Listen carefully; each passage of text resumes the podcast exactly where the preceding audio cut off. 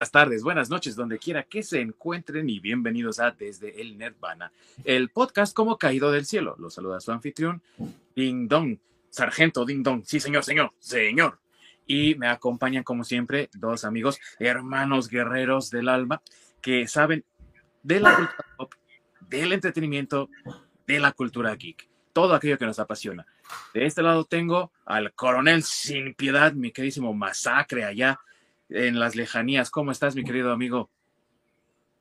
A la orden para el desorden, como siempre. y aunque es cabo, no le saca nunca.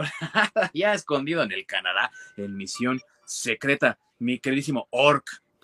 Ya ven, acá surfeando dentro del Napalmen en Canadá. Ese olor de las mañanas, ¿eh? ¿Cómo lo adoro? Amigos, desde que el cine comenzó como un género de arte, realmente las películas de guerra han tenido injerencia en toda su historia. Es más, cuando las guerras que definieron el siglo XX comenzaron, una de sus herramientas, no solamente de información y registro de lo que estaba ocurriendo, sino también de propaganda, fue nada más ni nada menos que el cine.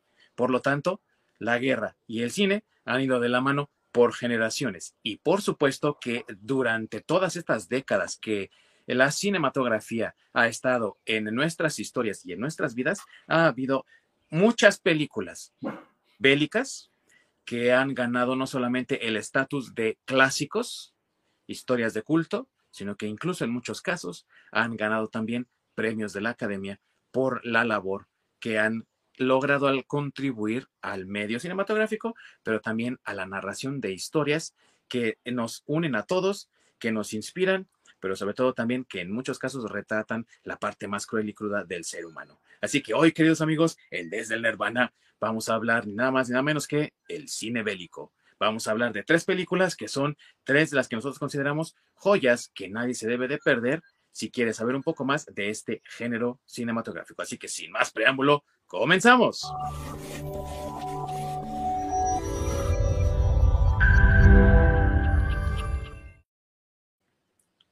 Muchas gracias, mi queridísimo Orc, por esa introducción que siempre nos ayudas a tener todo bajo control ahí con los controles, la parte técnica. Y a dinos, mi querido Orc, para todos nuestros escuchas, para todos los que nos ven, dónde nos pueden encontrar, en qué diferentes redes, si no nos pueden ver en vivo en estos momentos, ¿dónde más nos pueden encontrar, amigo? En la repetición nos pueden encontrar en YouTube y en cualquier eh, plataforma de podcast, la de su preferencia, ahí también. Y amigos, también tenemos redes sociales, tenemos eh, Facebook y les voy a ser sinceros, perdí la clave del Twitter. pero ya la voy a recuperar, no se preocupen. Próximamente vamos a volver con Twitter y vamos a estar ahí al pendiente de lo que ustedes nos mandan. Y por favor, no duden en mandarnos también sus sugerencias, comentarios, mentadas de madre. Esa nada más para mi amigo Masaki si quieren, pero nos pueden mandar todo lo que quieran. Y con gusto estaremos recibiéndolo, estaremos comentándolo y también considerando y estén al pendiente porque a lo mejor sus sugerencias aparecen en uno de nuestros programas. Y bueno amigos, como les decía, vamos a hablar de tres películas de guerra que nos han parecido joyas invaluables del, del arte cinematográfico, pero también que son historias crueles, increíblemente bien logradas, con un dramatismo y con unas actuaciones supremas, con un trabajo también cinematográfico impecable. Y son solo tres ejemplos, amigos, pero hay infinidad de films que ustedes pueden ver, que pueden apreciar y que pueden disfrutar de diferentes épocas de los diferentes conflictos bélicos que han plagado a la humanidad. El día de hoy vamos a hablar de dos conflictos que ocurrieron eh, durante la guerra de Vietnam y uno de la Primera Guerra Mundial. Pero no lo duden amigos, hay infinidad de material que ustedes pueden explorar y créanme que estos son solamente botones de ejemplo de otras, de, de todo lo que puede ofrecer este género cinematográfico. Y la primera película de la que vamos a hablar fue estrenada en 1986 y tiene no solamente ese mote, como ya decía, de clásico cinematográfico, también alcanzó a ganar varios Oscars. Estamos hablando de nada más ni nada menos que de qué película, mi querido Masacre. Pues por supuesto la mejor película del señor Oliver Stone, la película de Pelotón. Así es. O, Platoon en inglés. Así es. ¿De qué trata esta película, mi querido Masacre, para todos nuestros amigos que no la han visto o aquellos que no la recuerden? Pues es propiamente la narración de, un eh, recién llegado voluntario a este conflicto, a la guerra de Vietnam, este, que es nada más y nada menos que el queridísimo Charlie Sheen, es quien llega como un, novato ahí a, la, pues ahora sí que al conflicto de Vietnam, ¿no? Un idealista que está convencido de ir a pelear por su país este, a, esta, a esta guerra, ¿no? O sea, trae toda la mentalidad de eh, el ciudadano norteamericano pudiente, porque él, eh, por lo que platica, es un, es un eh, ciudadano de clase media, o sea, tuvo la oportunidad de ir al, a la universidad, pero él decidió enrolarse en, este, en la guerra de Vietnam. Y pues propiamente esta película nos narra cómo es la vida de un, un soldado en, en, este conflicto, no propiamente de cómo es su vida y cómo interactúa con las demás eh, o con los demás eh, integrantes de su pelotón, precisamente. Entonces, de ahí el nombre de la película, ¿no?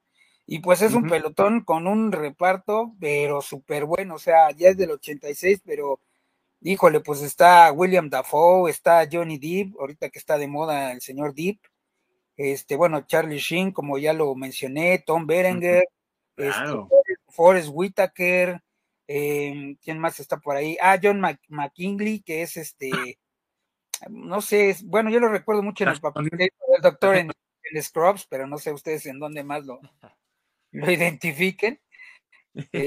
Este, pero bueno, él anduvo por ahí, este Francesco Quinn, eh, Keith David, o sea, tiene un reparto de unos actores que en aquellos ayeres empezaban sus carreras, digo, este está Johnny Depp, pero les apuesto que es más, los reto que lo encuentren para ver en dónde aparece.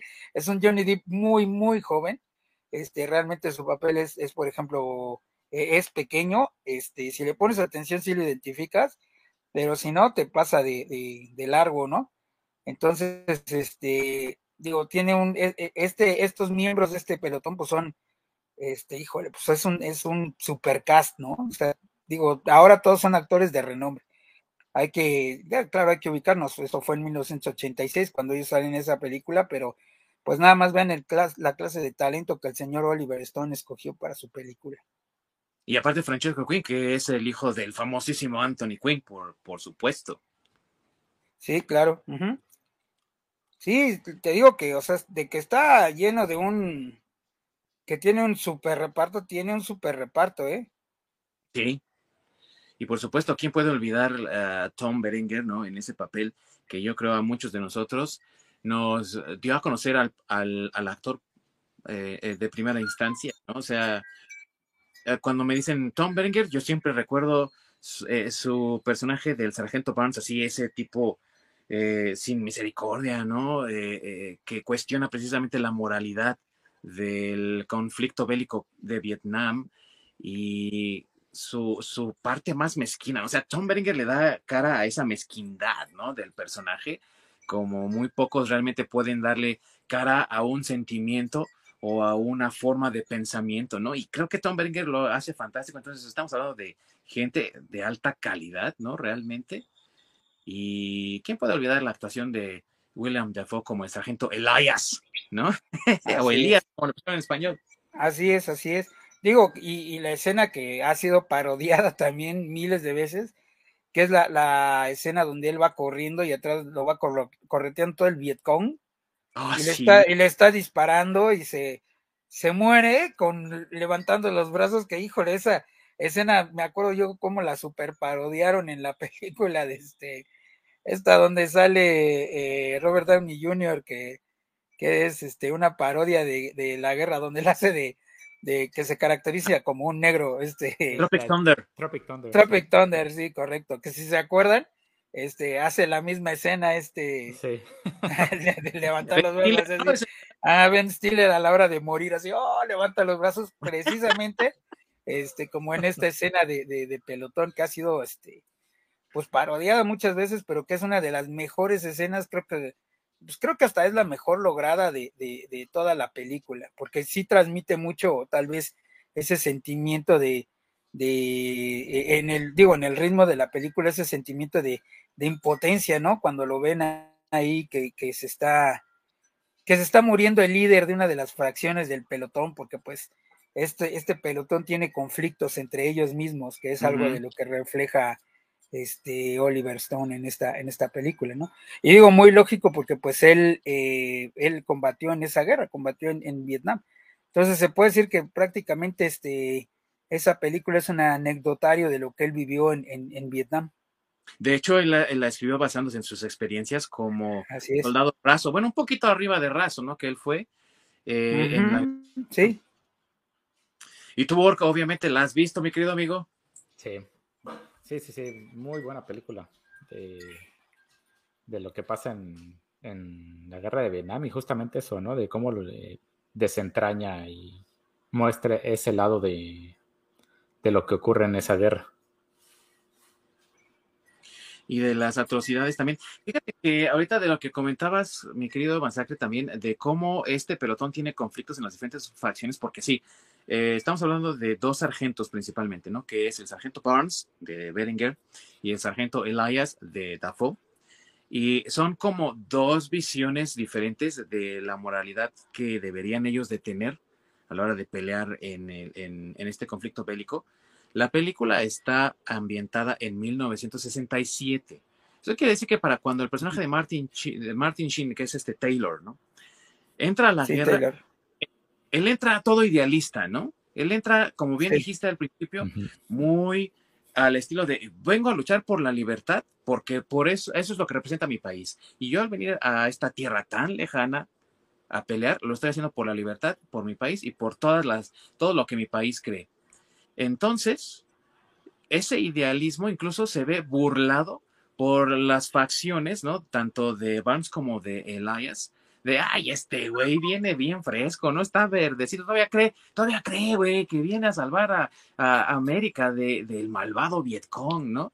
O sea, ya se volvieron cínicos esos güeyes. Ya llevan tanto tiempo ahí, ya llevan tantas giras en Vietnam luchando que ya se han vuelto indiferentes incluso y hasta poco crédulos de lo que les enseñaron que es a lo que iban a pelear, ¿no? Sí, que de hecho incluso no quieren recibir bien a los, a los novatos porque ellos lo dicen, ¿no? Este, no quiero saber ni cómo te llamas, porque al rato que te mueras, este, pues yo voy a sentir ¿no? Que te moriste. Sí. Sí. Y la, desgracia, ¿no? De, de la condición humana deteriorada a su máxima expresión. Estamos hablando de drogas, estamos hablando de, de, pero que aparte se van mezclando con la histeria, con el odio, con la, el resentimiento y que lo ves también en cómo actúan ellos contra el Vietcong, ¿no? Eh, cómo, pues, eh, la, la, frustración de no saber. Yo creo que esa es una de las cosas que también demuestra muy bien Pelotón y que cualquiera que le ponga atención dirá, no, me tengo que meter a un libro de texto o algo para ver realmente qué fue lo que pasó en Vietnam, porque retrata a la perfección la frustración de no tener un campo de batalla bien definido en Vietnam. Y creo que esa es una de las grandes fallas de esa guerra por la cual hubo tantas pérdidas y que duró tanto tiempo, ¿no, mis amigos? ¿Cómo ven ustedes? Sí, estuvo. Sí, también. adelante. Sí, sí, decía que también la falta de liderazgo, ¿no? Te falta incluir ahí porque también, si recuerdas, está el teniente Wolf, que es el único ah, de todos ellos que es este, egresado propiamente de, de, este, de la escuela militar de, eh, ¿cómo se llama esta de oficiales que está en, Virginia? Eh, West Point. Eh, así es que él es el único egresado de West Point, pero que realmente no tiene como ese liderazgo para poder este, tomar decisiones y cosas por el estilo, y que realmente quienes dirigen ahí toda la operación es este el sargento, ¿no? El sargento Barnes y el sargento Elias son los que dirigen la operación porque él realmente no tiene la, la pues sí, ese, ese don de liderazgo para poder este, llevar adelante a todo el, pelotón, ¿no? Entonces también creo que eso es algo que refleja muy bien esta película, ¿no? Que realmente también ahí este, les faltó a nuestros vecinos del norte, este, pues tener oficiales con, con un real liderazgo, ¿no? Para poder eh, seguir esa, esa, esa guerra y que incluso marca perfectamente bien el, porque hasta se burlan de él de cierta forma, no, ah, mira, el, el, estudiado, ¿no? O sea, no fue un conscripto como nosotros, ¿no? Un cualquiera, cualquier chavo que fue y recibió entrenamiento militar, no, sino que fue más bien como eh, el que fue a estudiar y esa era su vocación, su propósito, y los demás se burlan de él, ¿no? Como, ay, güey, tú tendrás muchos estudios, habrás estado en West Point, eres la fregonería, pero estás más pendejo que nosotros. Sí, sí. E incluso si recuerdas, hay una escena donde este donde pide fuego de artillería y da malas coordenadas y empiezan a caer las, este, la artillería les empieza a caer a ellos y llega Barnes y hasta lo, ahora sí que hasta le pega así en el casco y dice, ¿qué estás haciendo? Cuando él es, es, un teniente, ¿no? Es, es un rango superior a él, o sea, ahí es donde también en cierta forma te demuestra que pues él no tenía ese liderazgo que, pues que normalmente tenían antes este, los, los norteamericanos, ¿no? En sus, en sus ejércitos. en general, a comentar algo? En general, esa guerra es todo un cagadero total, así como tal. Eso fue en la época de Nixon, ¿no? Nixon era presidente cuando le tocó Vietnam. Johnson, Nixon. Lyndon Johnson bueno, Nixon. sí, en el, este ajá, así es. ¿En el cambio? Sí, Nixon es este, la parte Sí, la parte que dice este, bueno, donde se desarrolla esta película, ya está Nixon, porque es en el 67, ¿no? Sí, Ya había salido este Johnson de... Ya. Sí, es Nixon en este periodo. Es, es interesante todo este cóctel de emociones, de todos los traumas que se generan estando en la guerra. Precisamente el, pues esas matanzas injustificadas, ¿no? Que que es con lo que está lidiando este uno de los personajes, que a fin de cuentas eso lo deja marcado. Y pues ese pedo de tener que lidiar con eso día tras día, pues por eso a la hora de regresar a, pues a casa, muchos soldados terminan pues dañados de su cabeza. Porque todo, esa todo ese trauma, todo ese cóctel de excesos y demás, pues las termina coste, tomando factura. Y precisamente por eso luego vemos eh, muchos veteranos de guerra que pues están dañadísimos. Sí. Y esto de que estás mencionando, mi querido Orc, de cómo los excesos los cubren y los hasta dominan. Y como que los sume en la oscuridad y se vuelven ellos mismos seres de oscuridad.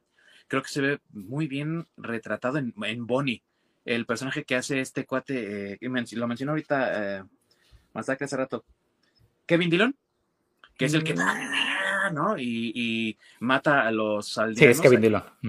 Kevin Dillon, sí.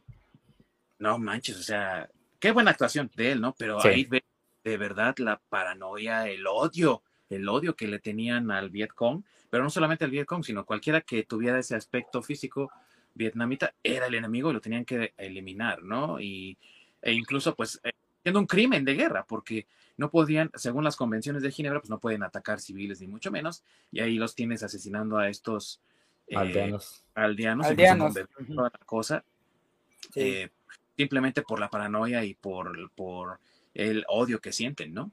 Y es algo que incluso podemos ver hoy en día, ¿no? Con lo del, lo que pasó con el COVID, que a fin ah, de cuentas que fue la gripe china o el, no me acuerdo cómo lo llamaron inicialmente, y toda la discriminación que recibieron todos los asiáticos en general, estuvo bien cabrón. Sí, sí, ¿no? Oye, pero yo soy mi hermano, me vale madre, güey. Pues, exactamente, sí. sí. Que incluso hubo golpeos en el metro, ¿no? En Nueva York y cosas así. Sí, sí ahí es, es una muestra de, pues, es algo sistemático en Estados Unidos. Sí. Y pues acá digo, en, en, esta película, como tú mencionas, todavía les, bueno, como transcurre en el 67, todavía les faltó, y tal vez eso no lo vivió Oliver Stone, pero todavía les faltó la ofensiva del TED, ¿no? Que fue en el 68.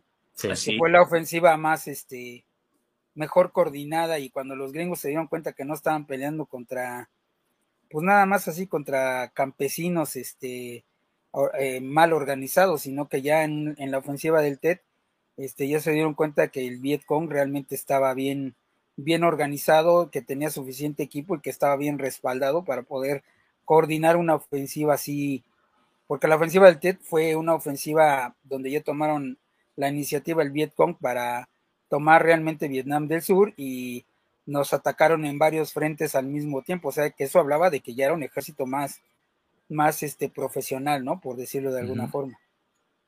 Y también de sus tácticas de reclutamiento, porque una de las cosas que a veces no se comenta mucho por poner al Vietcong como el enemigo y en otros casos por poner a los vietnamitas que estaban según del lado de los americanos como los buenos, es que muchos, muchas personas fueron forzadas a colaborar con el Vietcong, ¿saben? O sea, hubo eh, aldeas enteras donde los hombres y los niños eran obligados a colaborar con el Vietcong y eran entrenados por el Vietcong. Lo que pues pasa aquí es, lo que menciona cuando atacan la aldea, ¿no? o sea que en cierto momento cuando están este, queriendo sacarle la, sopa al líder y le dicen, oye, ¿y esas armas por qué las tienes aquí? Le dice, pues es que viene el Vietcong y me hace que las esconda y si no las escondo me, me, matan. Me matan, ¿no? Entonces, que, de hecho cuando ellos llegan, él es el líder porque ya habían matado a todos los viejos que realmente eran los líderes de la aldea. Entonces, digo, pues, eh, pobre gente, no estaba fregada por ambos lados. Sí, fue, pues es que yo estaba en la línea y pues ya. sí, sí. Ajá, exactamente. No, hay nadie más. ya ni modo, me toca a mí, güey. sí, sí, sí. También habla pues de esa crueldad del Vietcong por querer ahora sí que dominar completamente el, el, área y convertirla pues precisamente en aliada comunista, ¿no? Que esa es la justificación que dio los Estados Unidos para comprar esa guerra, porque realmente no fue una guerra que ellos declararan abiertamente. Digo, eh, para ahora sí que nuestros amigos que no sepan mucho de historia, algo rápido nada más para entender un poco mejor la guerra de Vietnam. Eh, Francia había colonizado Vietnam, así que Vietnam era prácticamente territorio francés, pero había habido varios disturbios, había habido varios intentos por recuperar la independencia del territorio por parte precisamente del Vietcong, pero apoyados por Rusia y por los el bloque comunista eh, también eh, con, con, China apoyados por ahí y, motivados por la guerra de Corea, que también dividió a Corea en el norte como comunista y el sur libre de, en el mundo capitalista, eh, decidieron avanzar ¿no? en sus intentos y en la quiebra total Francia le vendió la guerra a Estados Unidos prácticamente y los Estados Unidos compraron esa guerra, pero no se dieron cuenta de que en, esa, en ese conflicto bélico no se estaban enfrentando a un ejército organizado como el que nosotros entendemos, sino que, como dice mi querido Masacre, estaban organizados de una forma diferente. Era la primera vez que el ejército norteamericano se enfrentaba con el movimiento de guerrilla, que era lo que realmente hacía el Vietcong. Y por eso mismo es que no sabían cómo coordinarse ni cómo reaccionar. Y cuando lanzaban el napalm en la mañana, para que lo respiremos, pues, bombardeaban los, los árboles y todo, pero no acababan con el enemigo realmente. Así es, para que te diera cáncer.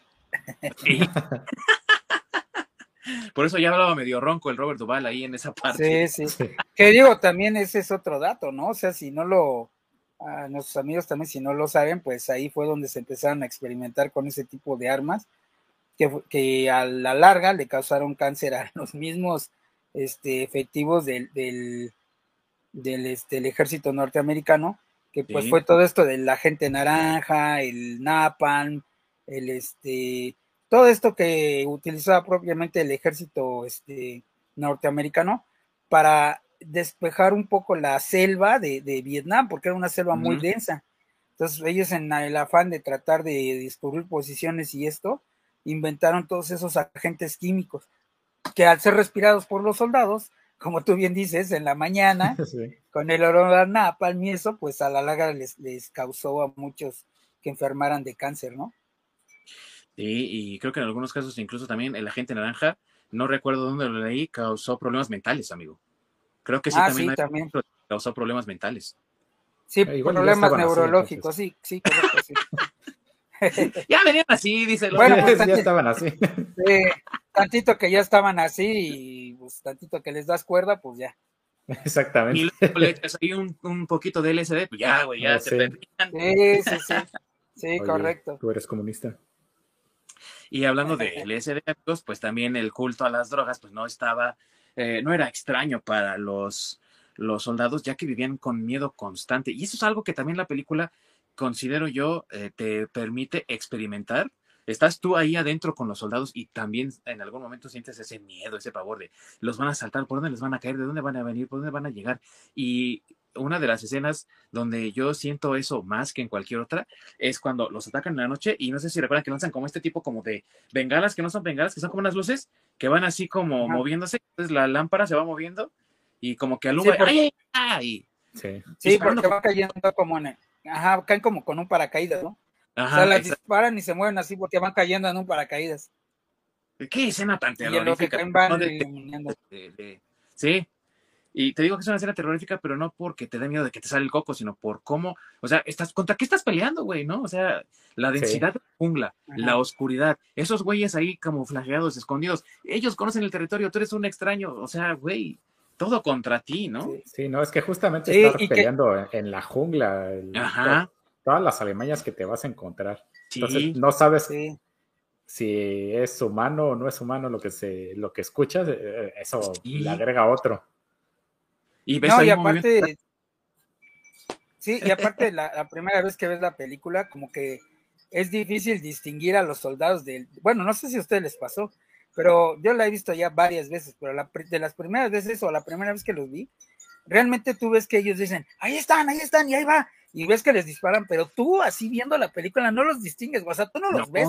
Sí. Así, así como tú dices, o sea, ves la luz que se va moviendo y de repente dices, ves que ellos dicen, ahí están, y ves que empiezan a disparar y de ahí les, les disparan a ellos, pero realmente tú, con, no sé, la velocidad, la luz, todo eso, realmente tú como espectador no los distingues, sí están ahí, ¿eh? O sea, si tú ya ves después la película y le pones atención, sí, ya, ya los distingues, pero en, la primera, sí, de primera, no, no los distingues. Es más, no los distingues cuando están en, en la primera emboscada que les hacen, este, ah. no los distingues hasta que uno de, uno de ellos mueve la mano así.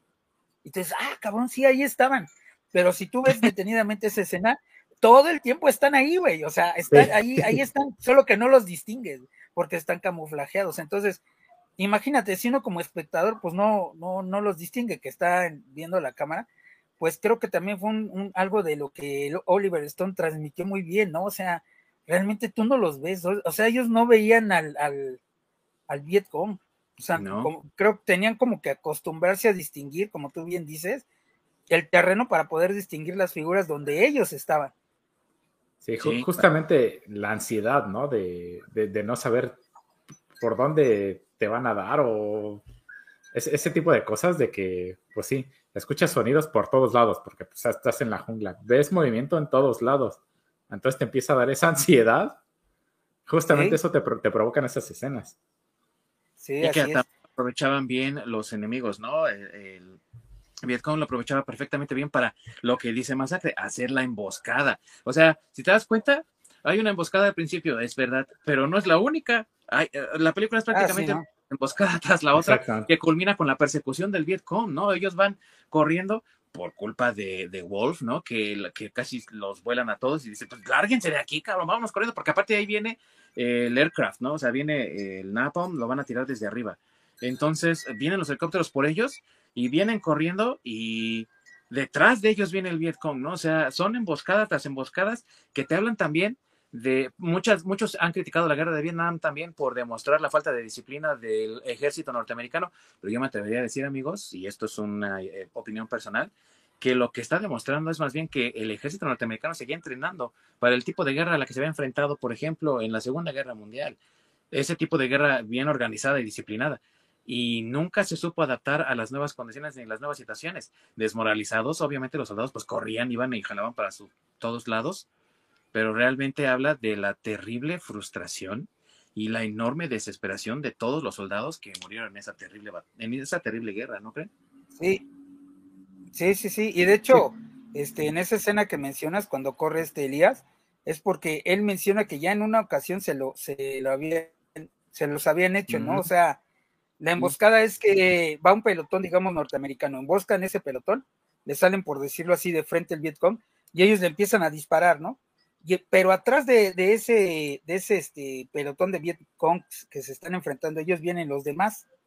Entonces, lo que ellos están haciendo es que los que vienen atrás están atrayendo otro pelotón norteamericano o sea, están eh, fingiendo como que van a huir, y entonces ese pelotón eh, norteamericano al irlos correteando, los enfrenta uno con el otro, pero el Vietcong que debería estar en medio, lo que les dice este, Elías es, ellos se meten en sus hoyos, o sea, en todos los túneles, la red de túneles que tenían este, establecida, y lo que provocan es que los norteamericanos que venían correteando a, los del Vietcong se enfrenten a los mismos norteamericanos que estaban enfrentando el este el, el ¿cómo se llama? a los, a, los del Vietcong que estaban ahí, o sea, hacen que, ellos defendiendo. así es, hacen que ellos se disparen unos a otros, mientras los Vietcongs están escondidos en los túneles. Eso es la, la, la táctica que Elías trata de evitar, pero habla de una táctica que el mismo Oliver Stone conocía bien y que tal vez la vivió en su experiencia en el, en, Vietnam.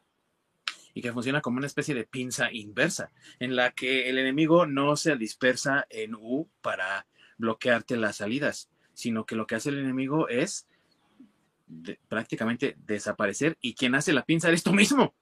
Sí, eres tú mismo. Compañeros. Así es, así es. Sí, entonces, este, ese tipo, como tú bien dices, de tácticas no estaba este, bien identificada en aquellos ayeres y este, y creo que como tú bien dices, a lo mejor no era falta de disciplina, sino falta de experiencia. Entonces, creo que esta película de, de, Oliver Stone enseñó muchas cosas sobre la guerra de Vietnam. Claro, como ya lo dijimos, pues, pues el director la vivió. Ahora sí que él la vivió. Entonces, este, creo que, que sí deja muchas, muchas enseñanzas, ¿no? Y que de hecho también Oliver Stone hace un cameo ahí en, en, esa película. Es el mayor, ¿no? El que sale ahí sí, el que está, el que está en el búnker, cuando llega uno de los vietnamitas corriendo con las bombas, que entra gritando, ¡ah! Y él está así hablando por teléfono, nada más voltean y ¡pum! se ve que vuela el, el búnker. Pero Oliver Stone es el que está en el, al teléfono, por decirlo así. Sí, sí, cierto. Genial trabajo también, eh, que fue aclamado, amigos, por el nivel de realismo que le dio por primera vez a la guerra de Vietnam. Y ahorita vamos a hablar de si es la verdadera primera vez o no. Pero eh, lo que es indiscutible es que, en efecto, Oliver Stone, como veterano de guerra, le dio eso, realismo. Y es lo que a la película le valió un Oscar como mejor película, sí, también. Pero también tuvo Oscar ahí por una edición impecable, por las secuencias de los ataques que, amigos, yo creo que los, eh, los helicópteros solamente se han ocupado de manera tan magistral en otra película que fue Apocalypse Now, pero en este caso, eh, un, uso de los helicópteros con, como se utilizaban en la guerra que, o sea, habla del gran conocimiento que tenía Stone acerca de esto, que tenía memorias muy frescas de esto, este conflicto y que supo dirigir magistralmente el trabajo, ¿no creen? Sí. Sí, sí, sí. Oigan, y la, la, escena, no sé ustedes, pero a mí una de las escenas que más me rompe el corazón y más tétricas es cuando los emboscan precisamente en la noche, en esa de donde está cayendo con paracaídas la luz. Y este güey, no me acuerdo cuál fue el que lo agarró, era uno de los que estaban mostacheados, creo que fue O'Neill, que los, los están emboscando, están así hundidos en una trinchera y él tiene a uno muerto al lado, y entonces los viene buscando el Vietcong para rematarlos y él agarra y se esconde detrás de un muerto, güey. Y después ya cuando se va el Vietcong sale así todo espantado, ¿no? Así como, ¿qué pedo? ¿Ya se fueron? No, güey, eso como me, me parte a mí el corazón. Digo, ¿qué, qué escena tan más, tan más culé? Porque imagínate nada más lo que tuvieron que pasar esos güeyes, ¿no? Sí. Sí, es, es O'Neill y es, es John McKinley, el, el actor. Sí, pero el, el por pero, ¿eh? ¿Mande? Pero el personaje es O'Neill, ¿verdad? Sí, el personaje es O'Neill. Y este, sí, ¿no? Como tú dices, se oculta atrás y de repente ya cuando todos se van, sale y, y llega un, este, uno de los que los rescatan, entre comillas, dice, oye, se ve que aquí fue una batalla, pero durísima. Y él dice todavía, sí, me dejaron solo y no sé qué, cuando se, esconde atrás del muerto, ¿no? Sí. ¿Hay así alguna escena que a ustedes los haya impactado? Digo, además de la de la muerte de Elías, supuestamente, supongo, pero alguna otra que los haya dejado así como, güey, no manches, si está bien cabrón esto, ¿no?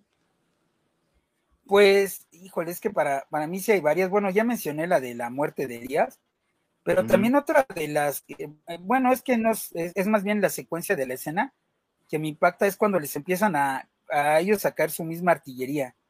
Este, cómo se ve que causa un buen de bajas y todos de, todos los que, pues los que pierden, porque precisamente en esa, en esa, en esa secuencia es donde se pierde la mayoría del pelotón De hecho, es de donde, donde sale herido este, Johnny Depp y, y Forrest Whitaker, es en, ese, en, ese, este, en esa emboscada.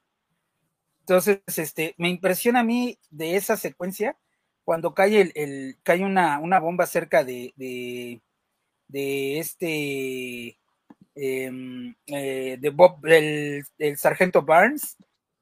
Ah, sí. O de Tom Berenger, que va, va él corriendo y lleva atrás de él va el, cuate que trae cargando el radio y cae la, la, bomba, o sea, no les cae directo, pero les cae y cerca y se ve como el del radio se levanta y empieza a gritar y se empieza a quitar el radio de la espalda así. Sí. Ajá, y este, y, Tom Berenger, o bueno, el sargento Burns lo, tira al piso y con el cuchillo le saca una, una, este, una esquirla. Ajá, pero lo que me impresiona es que hasta cuando se le saca todavía está saliéndole humo del, del, pues, de donde se le enterró, ¿no? Esa escena, híjole, es algo así como que tú dices, güey, o sea, eso, eso sí es realismo, o sea, no dudo que se haya visto algo así, porque el chavo está gritando todo el tiempo, ¿eh? Sí, Sí, y, obviamente pues las esquirlas con toda la fuerza, con todo el calor, y van y hasta queman a través del radio, que es una madresota, o sea, es una cosa así pesadísima de mochila. Sí. Es como de los cazafantasmas, algo así. sí, sí, sí, sí, sí, sí, sí, Tú, mi buen Orga, hay una escena así que también digas tú, ¡ay, qué impactante está esto! Y la masacre del, de la aldea, ese sí, está bien cabrón. Sí, y bien cruel también, o sea. Sí, sí, sí. También. Es que precisamente es, es lo que está cargado con, pues, esa emoción, ¿no? Del, de, la masacre que realmente, pues, es innecesario. Nada más es por, pues, quién sabe qué chingados. Por, venganza. Por venganza, porque si te acuerdas, sí. porque si te acuerdas, primero es cuando llegan a, encuentran la, como el campamento del Vietcong, donde todavía hay papeles, y que uno de ellos quiere levantar la, la, quiere llevarse los papeles y al momento de, levantar la cajita explota, ¿no? Ahí el, como el bunkercito ese donde que está, y ahí pierden dos y luego capturan a, otro que es al que encuentran ejecutado más adelante antes de llegar a la aldea. Entonces todos traen como el sentimiento de quererse desquitar con algo y pues le toca a la aldea. Sí, está cabrón. Sí, no, esa escena sí, sí está bien pesada. Sí un vistazo a la condición humana en su estado más deplorable, la verdad, esa de la, de la aldea. Sí, porque también ahí es donde este, mata a la, a la esposa del, líder de la aldea ah, por nada, por estar gritando. Es donde matan a, al, donde Bonnie, el, personaje que ya mencionamos, mata al cuate este que está como discapacitado y a la mamá, o sea, los dos los mata ahí. Ajá, y también este, donde están casi violando a unas niñas que también es donde llega Charlie Sheen a detenerlos. Pero todo eso, todo eso, como tú dices, pasa en esa escena de la aldea, o sea, todo eso. Sí, no, este, está bien cabrón. Ajá. Sí, sí, es terrible realmente.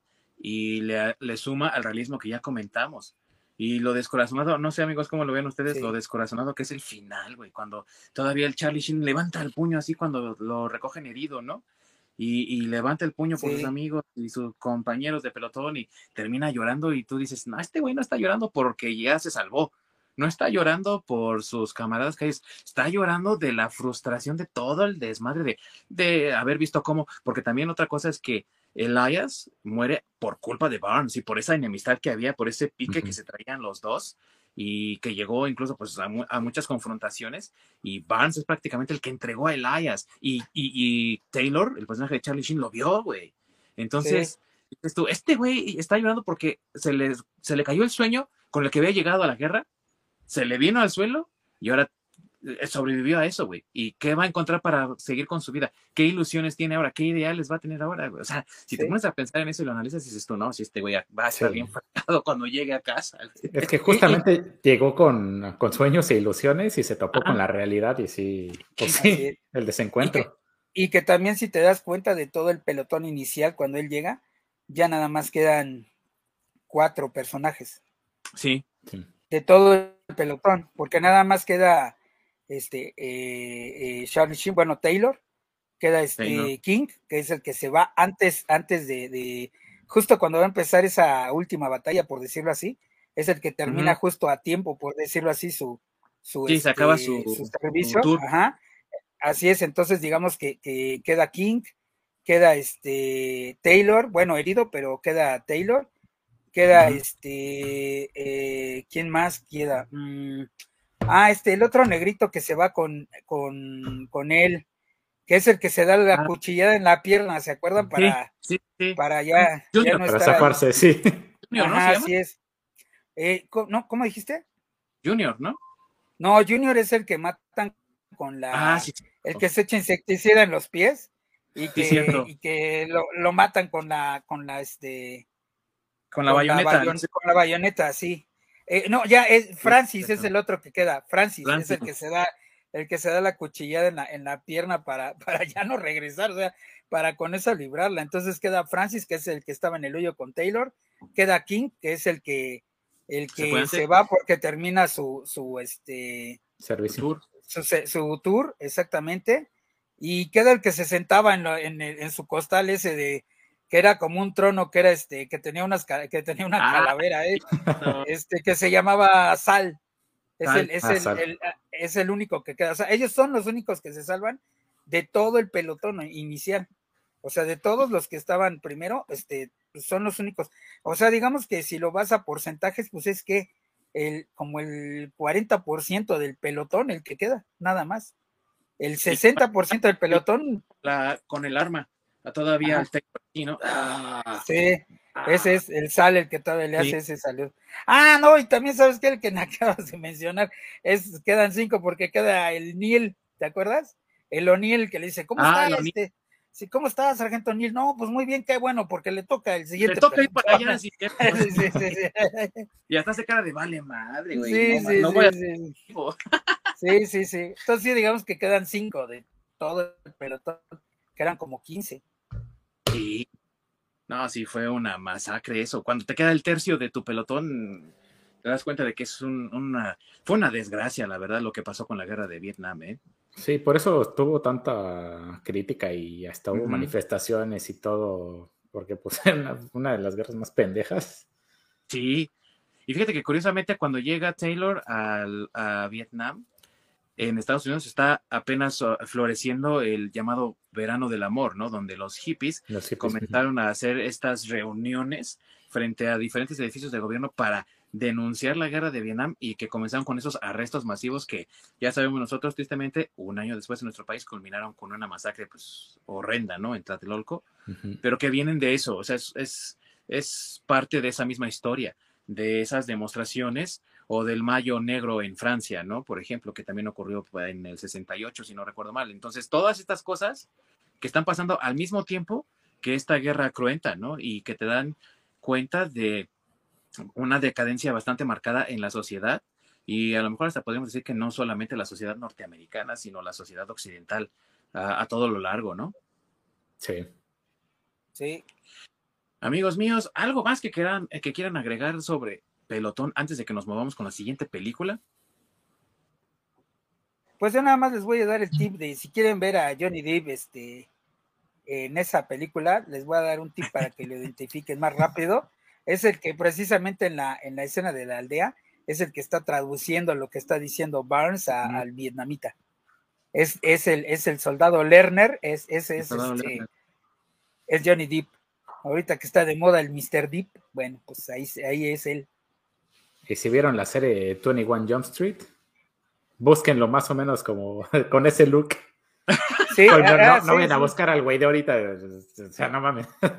Sí, sí. Sí, sí, así es. Sí, de hecho, si vieron Pesadilla en la calle del infierno, pues hagan de cuenta que es con Luke, porque creo que esta fue, si no recuerdo mal, su segunda aparición cinematográfica después de esa. Sí, creo que sí. Sí, creo que sí. Sí, porque de hecho, como les dije, su papel no es muy grande. No. Muy bien, queridos amigos. Dónde, ¿Dónde, está? ¿Está en algún streaming por allá? creo que aquí está en, este, en Prime. está en Prime, ¿no? Allá en, en, en, la rareza de Canadá. Sí, creo que aquí está en Prime. Pero acá, desafortunadamente, no, no, lo dejaron en ningún streaming, estuvo en Netflix, pero está. Pero es como un año. Sí, algo así, como un año. Por eso lo están mandando ahorita. Por quitar las películas buenas. Sí, claro, pues también. Pero amigos de México, si ustedes cuentan con el servicio de Apple TV, mi querido Masacre la pudo conseguir ahí a una módica, muy, muy, muy buena cantidad. Así que si ustedes tienen esa oportunidad, adelante, consíganla, vean Pelotón. Es una película que vale mucho la pena. Y si no, con su bucanero de confianza. Ah, claro, también. Seguro la tiene. sí, seguramente sí.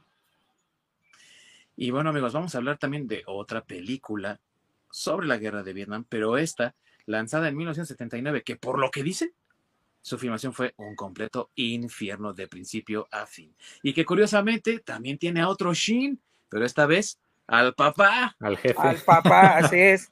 Que de hecho ese, ese gag lo tienen en la, en la película esta de Loca Academia de Pilotos, creo que es en la 2, este que ah.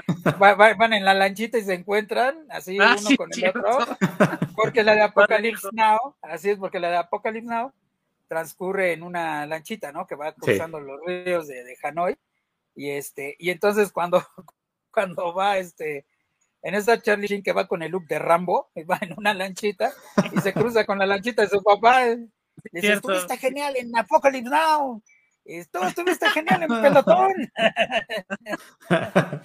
sí, sí, ese, ese, ese gag ahí en esa película. Y bueno, pues esta película, que aparte tú elegiste, es nada más y nada menos que Apocalypse Now Redux. Redux, aparte, amigos, porque si no lo sabían, existen dos versiones de Apocalypse Now. Digo, existen un chingo, pero las, las que conocemos oficiales son dos. La regular del cine que salió en el 79 y Redux, que es prácticamente el corte del director. Y que la verdad, yo sí la he visto y no sé tú qué piensas, Doc, vale un chingo la pena. Por supuesto, es como echarse el Señor de los Anillos. Porque son tres horas de pura guerra. Sí. Pero es una excelente película. Y bueno, para nuestros amigos que no la conocen, que no han oído hablar de esta película, ¿tú qué les podés decir de qué se trata esta, esta filmación? Pues básicamente es el, el acompañar a este personaje de Martin Sheen, que es el capitán Willard. Willard. Durante toda su travesía para ir a... En toda la travesía en una misión que, que lo mandaron a matar a otro coronel del, este, de los mismos gringos, el coronel Cons. Entonces vas acompañando a, al, capitán Willard durante toda esa travesía, qué es lo que va ocurriendo en lo que llega, pues digamos, a cumplir su objetivo. Y está pues bastante bueno. Justamente la similitud que tiene con, con Pelotón es precisamente ese cóctel de, de excesos y de traumas que, que terminan dañando a los personajes, pero muy cabrón. Sí, y que está inspirada, amigos, en una novela real del siglo XIX llamada Los Corazones de la Oscuridad, que no trata de Vietnam, por supuesto, trata de una travesía a través del Congo, pero que los personajes también viven una odisea similar de depravación, destrucción y prácticamente una entrada otra vez al más oscuro y más perverso de la psique humana. Y aquí en Apocalypse Now vemos que prácticamente no hay personajes redimibles todos son una basura de principio. sí, sí. Bueno, ah, pues, no sé cómo, cómo tomar este el, a este Lance, que el surfista que pues primero ah, como que nada más va a echar desmadre y después se le bota el pedo y ya anda como completamente ido, ¿no? Sí, Sí, como que también se vuelve loco, ¿no? Sí. Sí, porque realmente no hace nada malo, simplemente pues se le bota y, adiós el personaje. Nada más anda como purulando por ahí. Y el, sí, sí, sí. Pero, sí, pero el, personaje de Martin Sheen, ¿no? el capitán Willard, por ejemplo, ¿cómo comienza esta historia, no? Está encerrado en un cuarto de hotel y lo ves derrumbarse prácticamente de la nada. Todavía no eh, ha comenzado su misión, pero ya podemos ver por estas reacciones y por la narración que hace también, que por cierto no es la voz de Charlie Sheen, amigos, al menos en la versión eh, del de, lanzamiento de cine, no es su, voz. En el Redux sí es su voz. Ahí sí. Ah, eh, hagan de cuenta que está narrando cómo ya fue a un tour a Vietnam, salió vivo, regresó a casa y ya no era su casa. Ya no se sentía él como en su casa. Algo faltaba, algo tenía. Y es esa oscuridad precisamente que lo está embargando, que lo está controlando y que lo lleva a alcoholismo, destrucción y pues hasta alucinaciones, ¿no? También incluso desde esa primera secuencia, ¿a poco no, mi buen Orca? Sí. Desde esa secuencia ya se nota que está zafado el güey. Sí, donde precisamente todo lo que, lo que vivió, que se pone a bailar, a hacer como tai chi, y luego le pega al, espejo nada más porque, al pues, sí. Y luego se le bota la canica y se empieza a desnudar y, a llorar y todo, todo, ese trauma que trae acumulado eh, está, está bien impactante. Sí. Ahora, amigos, no quiero decir que no sea verdad que así les pase a muchos soldados y a muchos veteranos de guerra, pero también hay que reconocer que está pues un poquito eh, exagerado para darnos un poco más de entrada a la parte más siniestra de este personaje, porque parece todo el tiempo que está conteniendo la oscuridad en su interior y que está evitando tanto como le es posible sucumbir ante ella, ¿no? Bueno, esa es la impresión que me da a mí durante la película. Sí, justamente eh, podría decirse que se empieza a embotellar todo. Ajá. Y pues ya ahora sí que lo vivido, vivido. Y pues si se tiene que hundir, de preferencia que pues sea solo él, ¿no? Sí. Pero a fin de cuentas es demasiado lo que está cargando que ya lo sobrepasa. Entonces ya no pueden embotellarlo más y empiezan a barrar a todos alrededor. Y otra de las cosas también que pasa aquí, amigos, en esta historia es que el, eh, capitán Willard tiene esta misión de someter y asesinar al coronel Kurtz, que se ha prácticamente revelado contra el gobierno de Estados Unidos, asesinado, que ha violado diferentes reglas y demás disposiciones. Y esta misión es completamente secreta. Nadie puede saber que lo que él tiene que hacer es acabar con un efectivo del ejército norteamericano. Por lo tanto, el equipo que lo lleva por el, río de Hanoi, que es el de Chef, ¿no? Que es el líder del grupo. A veces hasta se frustran con él porque no les puede decir nada. Y se nota la desconfianza que ellos le tienen precisamente por eso, ¿no? Eh, no, según yo es Chief, ¿no? Chief. Porque ahí también está Chef. Sí, es cierto, sí, es cierto. Es Chief. Sí, pero es Chief, el... Chief. Y Lawrence Fishburne. el chaval del Lorenzo. y Neo, digo Morpheus. Sí, es que, es que también eso quería mencionar, ¿no? También es un reparto que, digo, en, estos tiempos, si los juntaras, creo que te saldría más caro el reparto que la película, ¿no? Sí. Porque fíjate, está Marlon Brando. ¿Mande? Incluso en su época salió caro. Sí, sí, sí, no, es lo que te digo, pero ahorita está Marlon Brando, está Martin Sheen, está, estaba Robert, Robert ajá. Robert Lauren Fishburne, Dennis Hopper, que es el que Harrison Ford también aparece. Sí, Harrison ah, Ford, ajá, hace ahí un, cameo también. O sea, tal vez un reparto así de esos de de los de, bueno, que, que sí valen la, la, la, pena, ¿no? O sea, así que contarlos ahorita estaría bien, bien, este, bien cañón. Ah, Lance este, es este Sam Bottoms también, que es, es buen actor ah, también. sí. sí, por cierto.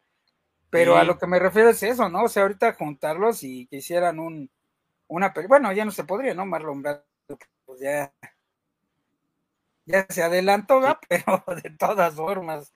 O sea, es un, es un mega reparto. Y muchos de ellos comenzando. O sea, creo que este es el primer papel de Lawrence Fishburne en una película, si no recuerdo mal. O sea, en una película bien, bien, ¿no? Porque creo que ya venía. Sí, sí, ya, ya, bien, sí. Y televisión, creo pero su primera participación en una película fue esta, me parece. Sí, Harrison Ford creo que también era. Sí, Harrison Ford creo que también fue la segunda aparición después de. de su tercera, porque fue, fue. Ah, bueno, sí, su primera después de Star Wars y su tercera en total porque venía de American Graffiti y de Star Wars. Sí, así es. y, y, aunque de todos modos es un papel chiquititito, ¿no? Pero. Sí. Pero también, digo, dices tú, ¡ay, ahí está Han Solo! sí. sí, sí, Indiana Jones. sí, sí. Y ya que menciona mi querido Masacre al reparto, oigan, Eh, menciona aparte, si me lo permiten, que merece el actorazo que es Marlon Brando, porque el general, el coronel Kurtz, se supone, estaba en el, en el script, según lo que yo vi en el documental, precisamente Corazones de la Oscuridad. Eh, era un personaje, pues, con un físico bien estructurado, capaz de pelear, capaz de defenderse y todo, y llega Marlon Brando a grabar y pinche peso, pero hasta la madre. Más gordo que cuando era por ejemplo, Superman, güey, y, todos, güey, no mames, te pedimos que te pusieras, no seas cabrón, ¿no? y ahora sí una actuación suprema, ¿sí o no? Es que les aplicó el, híjole, no se va a poder. No, pero sabes qué, eh, a, lo mejor sí, porque si te fijas también, este, realmente él no tiene muchas, este, eh, como muchas eh, tomas de cuerpo completo. Exactamente. O sea, tiene varias tomas, pero no lo sacan de aquí para arriba, sí, sí, sí, sí. Sí, precisamente por eso. Sí, su personaje es como más misterioso, con esta luz así que no, que no, se alcanza a ver completamente. Sí, que, no se, que, no se, que no se, le ve tanto la gordura. pues sí, le, echaron la mano precisamente para tapar eso. Sí, sí, sí. Y obviamente también, pues su participación se ve reducida, pero su salario no, güey, ¿no? Digo, él sí cobró bien sabroso, a pesar de que trabajó ah, en la producción. pero pero creo que funciona bien, ¿saben por qué? Porque nos permite también eh, una observación mucho más profunda del capitán Willard, porque él trata de entender a Kurtz durante todo el viaje que realiza en el bote, él trata de entender realmente la personalidad de Kurtz y dónde fue que se le tronó algo en el cerebro que lo convirtió en esta persona que ahora tiene que, que destruir. Y me parece que al final sí lo entiende, pero lo rechaza y por eso es que cumple con su misión. Sí, de hecho, este, cerca del final es eh, que empieza a ver los papeles. Cuando los empieza a romper y a tirar en el río, que, que les dice, creo que a Chef, creo que ya es el único que queda, Chef y el Lance, que son los, únicos que queda, ya habla abiertamente de la misión que dice, pues tenemos, este, vengo a matar a este güey. Es precisamente en, en esa escena previa, cuando está la voz como este, de narrador que dice, ahora entiendo el por qué, pues este güey terminó así. O sea, por fin lo he llegado a comprender. Y ya después cuando está, cuando lo atrapan, es como dice, pues sí, tengo que terminar la misión. Sí. Y más porque habla también del poder de manipulación que el coronel Kurtz realiza a través de la introspección humana. Él hace un estudio de, de las personas y las envuelve en esta idea que él tiene de liberación, que es por lo cual el personaje de, de Dennis Hopper, que es un reportero bélico, ¿no? Es un responsable de guerra y se vuelve tan desquiciado como él. Sí, sí, sí, sí, e, Ese es otro que también sí me sorprendió la actuación de, lo ves y está desquiciado. Sí, güey. Que yo creo que también tiene mucho que ver con que para entonces el Dennis Hopper pues ya le había entrado bien sabroso a las drogas, porque desde que hizo Easy Rider con Peter Fonda y Jack Nicholson, güey, como que le entró eso de querer ser hippie y sí, le entró sabroso durante los 60s y 70s, güey. Entonces, sí, Ya para cuando esta película la hizo, yo creo que él ya, ya ni siquiera era su personaje, güey, yo creo que ya era él actuando. ya, entendía muy bien al coronel. Sí. sí, porque como de pronto se, la pasaba gritando. Sí, sí, y, sí. el, el, coronel es un genio, es, un genio, es un genio, y, esto, y ya lo otro. y, es que no lo entiendes porque nadie puede comprenderlo y, que empieza así, y dices, ay, este güey sí.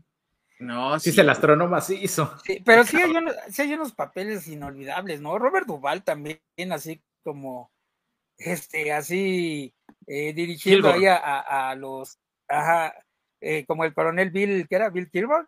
Kilgore. Ajá. Ajá, o sea, dirigiendo todo el escuadrón ahí y poniéndoles ta ta ta ta ta ta. Ah, con la de Wagner, claro. Claro. Que, esa es una este canción icónica de película de guerra gracias a, así es, gracias a, esta película, ¿no?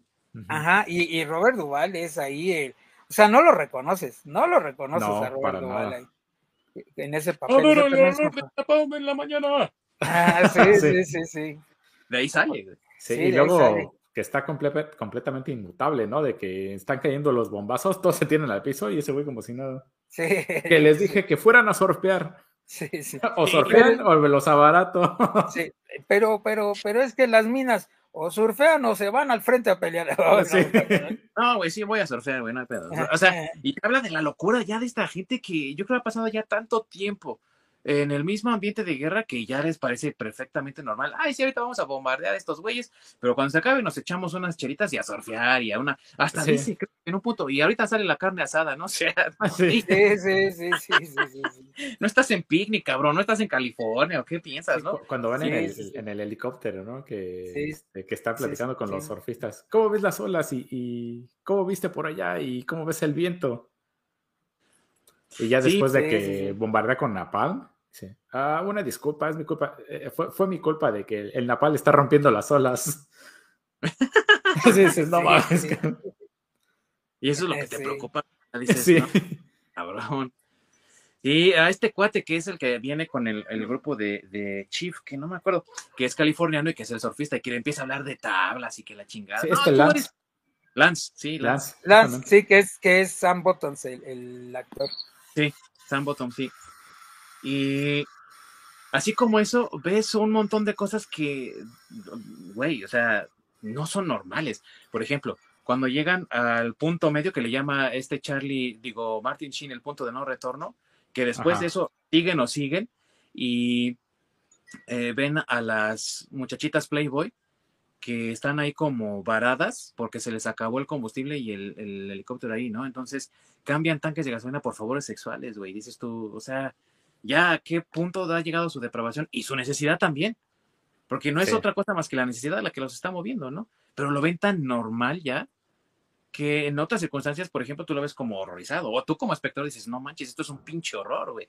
Y ellos, para ellos es normal, ya es su vida de ellos, ¿no? Exactamente, pues ya cuántos años eh, están viviendo eso, pues, pues, sí, para ellos prácticamente se convierte en su normalidad. Sí. Y dices tú, no, estos güeyes, o sea, los compadeces, ¿no? Dices, pobres cabrones, están, están perdidos completamente. Y eso también contrasta con la sobreindulgencia de Kurtz, ¿no? Porque cuando llegan ahí con Kurtz, pues ¿qué es lo que hacen? Pues Lance queda completamente, pues así como lobotomizado prácticamente, ese güey sí, así, ¿no? Completamente se fue de bruces contra la, con esa idea y todos danzando, bailando, incluso haciendo sacrificios, esa, esa escena del, del toro, güey. Hasta, sí. no manches. Está, está, está muy cañón, sí. Y habla de esa indulgencia que el coronel Kurtz no solamente promueve, sino que él mismo cae en ello, ¿no? Y también, pues digamos que es justificación del por qué el Marlon Brando está gordito, ¿no? Sí. Te Ahí sí, si no tienes este buen estómago, ahí te puede pasar factura. Con esa escena de los machetados al toro, sí. Sí, no. Esa, esa escena está, está cabrona también. Y una de las cosas que también tiene Apocalypse Now y que lo hizo casi, casi 10 años antes que Pelotón, es que maneja un nivel de realismo de las situaciones por las que vivieron los soldados norteamericanos durante este conflicto bélico y nos muestra un lado muy oscuro y tortuoso del, de, ahora, ahora sí que del ejército norteamericano, precisamente también con las chicas Playboy, ¿no? Cuando ellos llegan ahí y está el festival de las chicas Playboy y los soldados destruyen el escenario.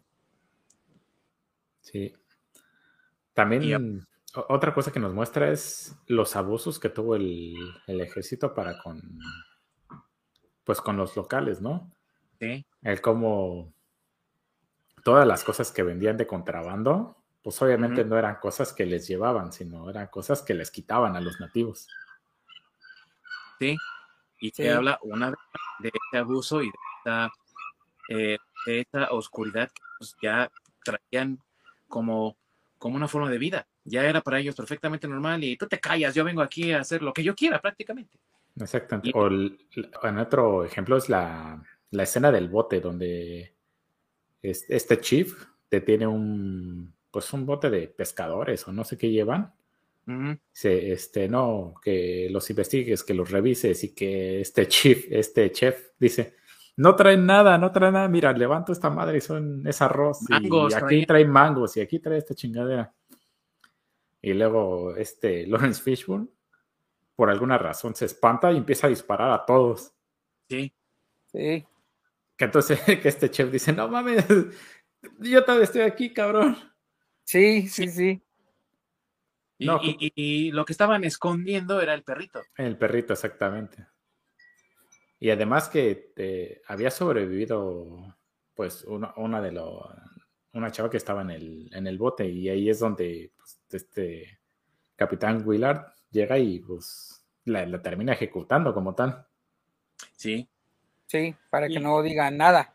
Exactamente, entonces ahí obviamente todos los que están eh, con el capitán Willard, justamente él lo menciona, ¿no? Que ya lo van a ver de una manera completamente diferente. Sí, y es por esa misma em, diatriba moral a lo mejor, en la que él sabe que pues, no la puede asesinar así nada más porque sí, porque es una persona inocente, pero al mismo tiempo, si la deja ir, lo que dice Masacre, ¿no? Va y delata lo que ocurrió y entonces se genera un problema más, porque esa es la cuestión, que él va en, encubierto y no puede dejar rastro de, que, de su presencia ahí, pero se tiene que valer de estas personas que también saben que tienen que llevar, o sea, lo único que saben estos güeyes es lo tenemos que llevar hasta el final de, del Saigón, ¿no? Ajá. Ya a lo profundo, donde está el Vietcong y no hay más salida. Y eso es todo lo que sabemos, no sabemos más. Hay que llevarlo arriba arriba. Tan, tan. Sí, de hecho, eh, nunca dicen, bueno, se supone que es secreto hasta dónde lo tienen que llevar, porque este chief dice, este, cuando más o menos le empieza a, describir, menciona, ¿no? te tengo que llevar hasta Cambodia, que es meterme, meternos en pedos. Sí, en territorio de Sí, en lo que le dice, pues eso es clasificado. Tú me tienes que llevar hasta donde yo te diga y te chingas. Sí, y ellos pensaban que era como antes, ¿no? Ah, te llevamos hasta donde llegamos nosotros. Ajá. Como nuestro límite, ¿no? Nuestra frontera. No, güey, todavía más adentro. como le dices al taxista, ¿no? No, un poquito más adentro. Sí, síguele. Sí, sí, sí. Pero ese, pero ese Catepec, joven, tú, tú síguele. Tú síguele, síguele. Saludos a Catepec. Está bien padre. Sí, así como, Cambodia, güey, más o menos. Sí, sí. Exótico, digámoslo. Sí. Y bueno, amigos, eh, otra cuestión también de Apocalypse Now y por qué también es una película que recomendamos bastante aquí en este canal es el nivel de actuación, el nivel de realismo que tiene la película. Pero sobre todo, eh, si tú la ves varias veces, y ese es un análisis profundo de los personajes y cómo viven o cómo más bien sobreviven estas atrocidades, te das cuenta de que son almas torturadas, que son almas eh, eh, incomprendidas ya, que, son, que ya no son humanos siquiera, se comportan como animales, viven como animales y han perdido todo rastro de humanidad, que queda resumido para mí, amigos, en las últimas palabras del coronel Kurtz, el horror. Exactamente. sí. que es otro momento icónico también. Tiene un montón de momentos icónicos esta película también que se han homenajeado una y otra vez. Sí, así es. Otra excelente película, mis queridos amigos. Y tristemente aquí en México la teníamos en, en Netflix todavía el año pasado, pero otra vez también nos la quitaron. Ah, sí, la quitaron allá. No la podemos ver por acá tampoco en ningún. Pero creo que está en, Prime, ¿no? No que yo sepa, pero ahorita revisamos. sí. no, acá todavía está en Netflix. Ah, genial. Amigos, si nos están viendo en Canadá, ya saben, pueden ver Apocalypse Now, la versión Redux, que es la versión del director, que tiene muchos más detalles, está mucho mejor eh, editada también, ¿no? ¿Crees, mi sí. sí, sí más calidad y la verdad es que sí deben de verla así porque también, pobre Francis Ford Coppola, güey, o sea, fue de verdad un infierno para él trabajar esta película porque aparte de, eh, eh, había un, un ciclón ahí donde estaba él filmando, güey, dices tú, no, pobre cabrón, ¿cómo aguantaste, güey? De hecho, sí, casi se muere, ¿no? Sí, este, fue esta o la de pelotón donde tenían este una... Ah, eran estas películas, ya no me acuerdo. Donde nada podían utilizar los helicópteros una sola vez. y la toma tenía que salir este, pues, en una sola vez. Porque el costo de... Eh, ¿Fue en Apocalypse Now? Sí. Que el costo de los helicópteros era demasiado alto y es de, este, pues la toma tiene que salir aquí o ya nos chingamos o nos quedamos sin helicópteros. Razón por la cual decía yo que sí es ahí. maneja muy Sí es aquí, ¿verdad? Sí. Pero no se queda atrás Apocalypse Now. ¿Por qué? Porque era solamente una oportunidad que tenían para ocuparlos porque aparte eran todavía propiedad del ejército y el ejército los tenía que estar ocupando, entonces los prestaron. No podían estarlos ocupando a cada rato, a cada rato, entonces dijeron, no, ¿sabes qué, güey? Tiene que salir porque tiene que salir. Y aparte, también por el bombardeo del Napal. Sí. Eso solo lo podían hacer una vez. Es también en, una sola toma, sí.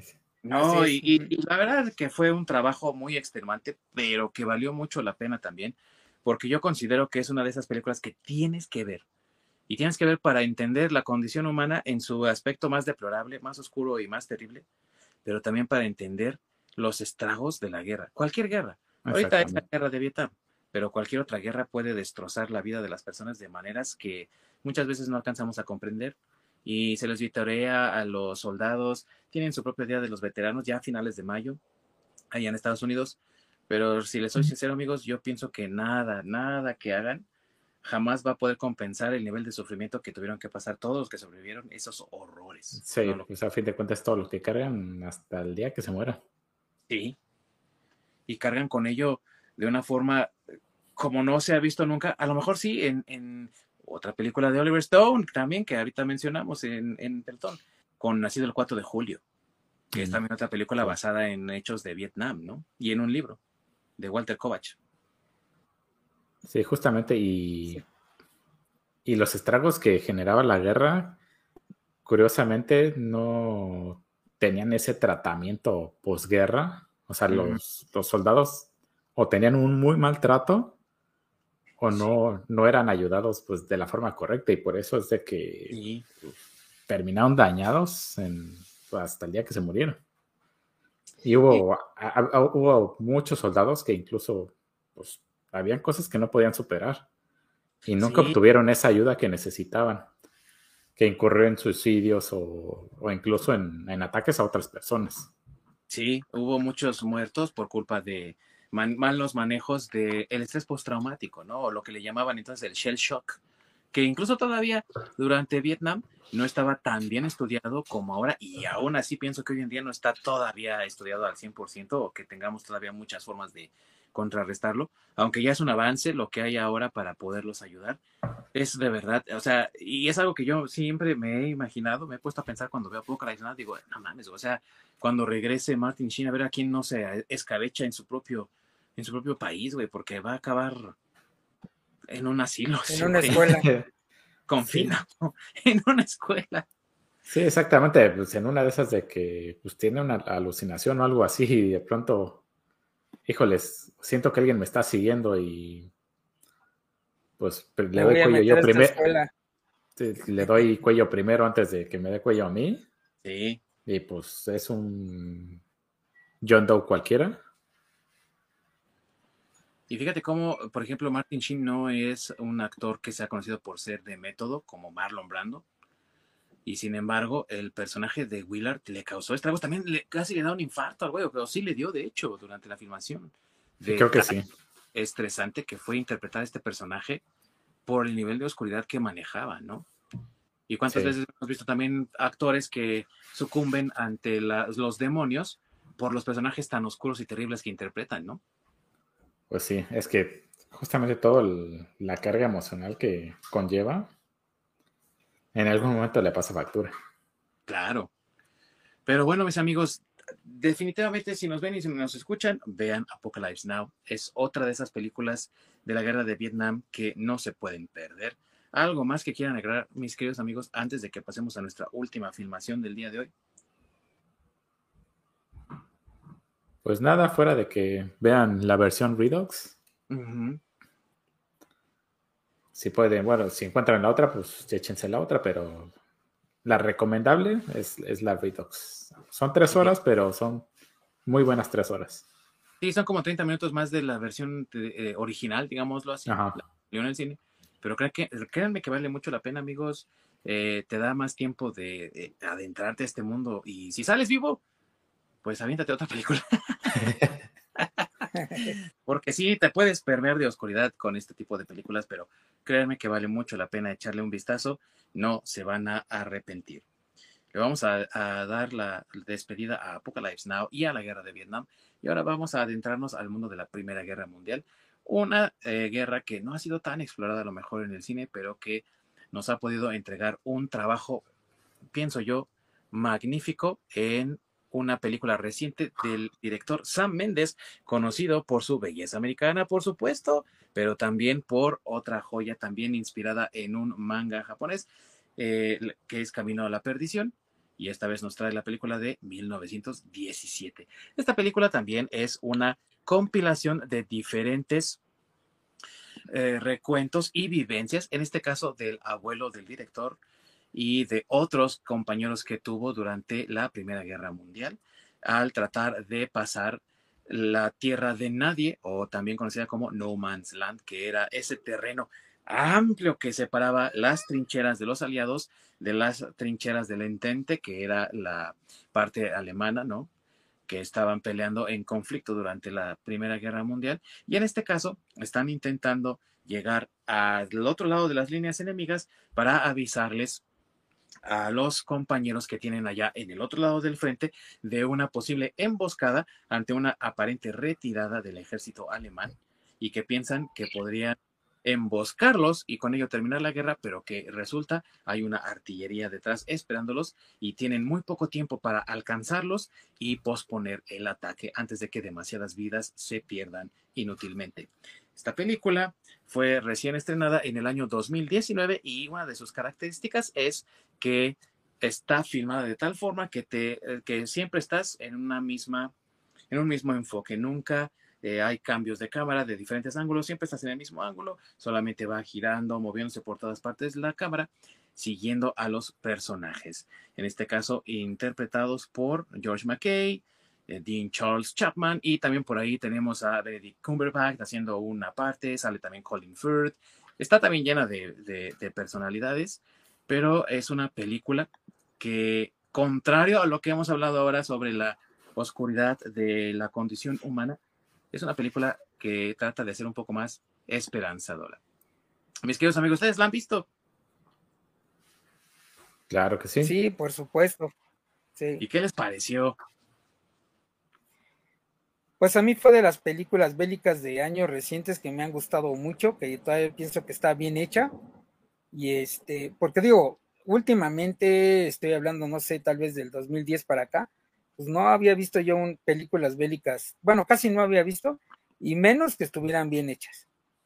Este, entonces creo que esta es una de ellas. Este tiene cosas que me gustan mucho, ya ahorita las vamos a comentar, pero este, también me gusta que es de la, de la Primera Guerra Mundial, ¿no? Y sale también un poco de, ese enfoque que casi todas las películas que tenemos son bélicas son de la Segunda Guerra Mundial o de Vietnam. Sí. Sí, precisamente porque pues, hay que explotar a los nazis, porque parece que no hay más cosas que los nazis. bueno, ahora ya son Hydra, güey, en, en el MCU. sí, sí. Y tú, mi buen Ork, eh, ¿qué piensas de esta película? Me gustó, se me hace bastante, bastante interesante. Obviamente comparte ciertas cosas con muchas películas de guerra que en lo personal no, pues no me agrada, que es la glorificación de la guerra o el, romantizar la guerra, ya que pues realmente el fin de una guerra no hay héroes ni villanos. Sí sino pues muchas veces eh, el final de la guerra pues, es este pues por razones de lo más pendejas, ¿no? Sí. Y también cuando empieza. sí, tanto el inicio como el final. Exactamente, entonces sí es como no, no es mi parte favorita de, las películas donde así este, está el soldado que es el héroe y termina la guerra y todos aplauden y sí es como ah, o el, romantizarlo, ¿no? De que están los soldados intentando salvar a otro soldado porque sea cual sea la razón y entonces es por eso son héroes. Pero pues nos ahorraríamos muchas cosas. Sí. Nos ahorraríamos muchas cosas si no hubiera guerra, ¿no? Sí, definitivamente, eh, no, aquí no estamos glorificando la guerra, amigos, diciendo que hay que padre la guerra, pero dentro de las películas que se hacen basado en este tipo de conflictos, tenemos que decir que hay de películas a películas, ¿no? Y en el caso de 1917 creo que para muchos a lo mejor podría ser como una glorificación de la guerra, ¿sí? Pero lo que se me hace interesante es de que no se enfocan en ese soldado que tiene que ir a salvar a otro soldado, familiar, es lo que sea, sino básicamente se enfocan en estos dos soldados que son básicamente mensajeros como tal y la travesía, ¿no? Todo lo que tienen que vivir para pues entregar ese, ese mensaje tan pues tan vital precisamente para que el, pelotón que está al, frente o en, eh, esa, esa avanzada pues no sea masacrado. Sí. Y eso es lo bonito, pienso yo, de esta película, porque amigos, Ahorita nos parece tan fácil como, ah, pues sabes que agarro el teléfono y les marco, güey, no vayan porque se los va a cargar la chingada, ¿no? Pero estamos hablando de hace más de 100 años, amigos. Casi son 110 años. Y en ese entonces ni siquiera había radiocomunicaciones, apenas tenían teléfono. Para ponerlos en contexto, mucha gente se bañaba con tarjas en sus casas porque no había ni siquiera agua corriente, es decir, por tuberías. Imagínense entonces el entre comillas, atraso tecnológico. Obviamente no tenían manera de comunicarle a personas que estaban a varios kilómetros al otro lado y aparte tener que atravesar líneas enemigas. Y estos muchachos van porque tienen que mandar este mensaje importante a riesgo de perder ellos sus propias vidas, pero al menos el intento lo van a hacer. Y eso habla entonces no, no del valor de alguien que va a combatir en la guerra, no, Estamos hablando de alguien que está poniéndole más importancia a la vida de alguien más que a la propia con tal de salvarlos. Y creo que ahí es lo, lo, bonito de esta película y lo que realmente vale la pena glorificar. Lo noble y lo comendable del espíritu humano y de quienes somos también como personas. No somos nada más desgraciados y ojetes unos con otros. Hay que también eh, glorificar y sobre todo en estas épocas tan cínicas y tan asiagas donde todo es malo, todo es negativo y eh, tenemos personajes muy eh, grises, muy oscuros o muy cuestionables. Y aquí tenemos una historia que habla de los mejores principios y de los mejores sentimientos humanos que ponen la seguridad de otros por encima de la propia, ¿no? Bueno, yo lo veo así, no sé cómo ustedes lo ven, amigos. ¿Sabes qué? también enaltece el, pues a lo mejor eh, esas funciones o esos trabajos que a lo mejor pues poco llaman la atención, ¿no? Porque, digamos, es más llamativo el, pues el que está disparando al cuate que solamente, no sé, está llevando el agua, la comida o el que está cocinando o el que está llevando los mensajes. Entonces, enfocarse en, otro tipo de personajes que a lo mejor no es, este, digamos, no sería el famoso. Es una parte muy, muy, muy padre de esta película. Sí, y, que también está poniendo en alto, vamos a decirlo de esa manera, el, al hombre trabajador común y corriente. Porque si estos muchachos fueron enviados como mensajeros es porque son soldados rasos. Y para ponernos en contexto, amigos, en esas épocas, durante el, los primeros años del siglo XX, el ejército inglés era muy clasista y dividía mucho a sus soldados y sobre todo a sus conscriptos. Entonces, cualquiera que, se que fuese voluntario, que tuviese estudios universitarios y más, de inmediato tenía un cargo capitán, eh, teniente, dependiendo de, también lo que hubieses estudiado y todo. Y todos los demás, güey, trabajadores y demás, ah, tú eres soldado raso, tú vete ahí. y desapareces, pues, ¿cuál es el pedo, no? Pues sí. y eso es algo que, que se nota aquí de, bueno, si conoce uno un poco de historia y todo esto, se nota, ¿no? Dices tú, a estos güeyes los mandaron porque son, son desechables, ¿no? Se oye feo, pero hay que decirlo así. Y sin embargo, ellos demuestran eh, un valor y una, un, un, coraje y un arrojo por cumplir con su misión, sabiendo que sus camaradas van a sobrevivir, ¿no? Exactamente. Y, y, por otra parte también el, un poco el chantaje, ¿no?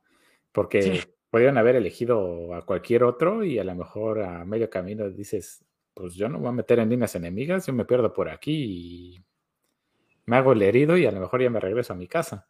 Sí. Pero pues le dijeron, no, pues este, pues te vas a aventar todo ese pedo. ¿Por qué? Pues porque tu hermano está del otro lado, así que es tu pedo si vas o no vas. Si no vas, se muere. Y si vas, a lo mejor no se muere, pero no te garantizamos que, así sea, ¿no? Exactamente, entonces sí hay un poco el, chantaje a este güey, ¿no? Sí, la manipulación, es cierto. Y en el, en el, aspecto técnico de esta película, la verdad, también efectos especiales muy, muy bien logrados.